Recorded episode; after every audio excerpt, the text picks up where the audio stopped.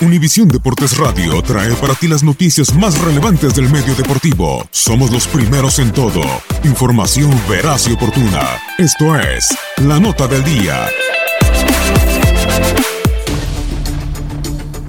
Las luces son para Cristiano Ronaldo. El astro de Madeira se lleva los reflectores en Juventus. El reconocimiento es para Maximiliano Allegri, quien ha regresado a la vecchia señora a la cima de Europa.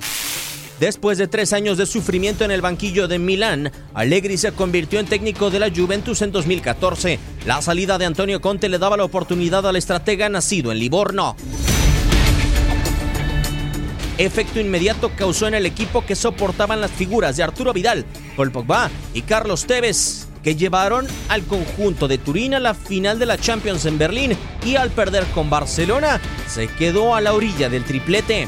Cada año Allegri le ha dado satisfacciones a la afición bianconera. En cinco temporadas Juventus es uno de los cuatro equipos que más presencias tienen en cuartos de final con cuatro actuaciones. Mismo número para Bayern Múnich y Real Madrid. Solo Barcelona se jacta de estar cada temporada en esta fase.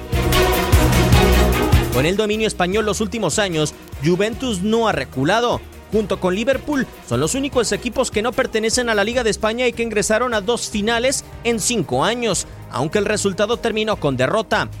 Ahora, respetados por Europa, Juventus volvió a dominar como hace dos décadas. Entre 1996 y 1998 alcanzaron tres finales seguidas, la primera de ellas conquistadas ante Ajax y el resto perdidas ante Borussia Dortmund y Real Madrid. La élite de Europa reconoce de nuevo a la vecchia señora. Massimiliano Allegri ha regresado a la Juventus, al peldaño al que pertenece. Univisión Deportes Radio presentó la nota del día. Vivimos tu pasión.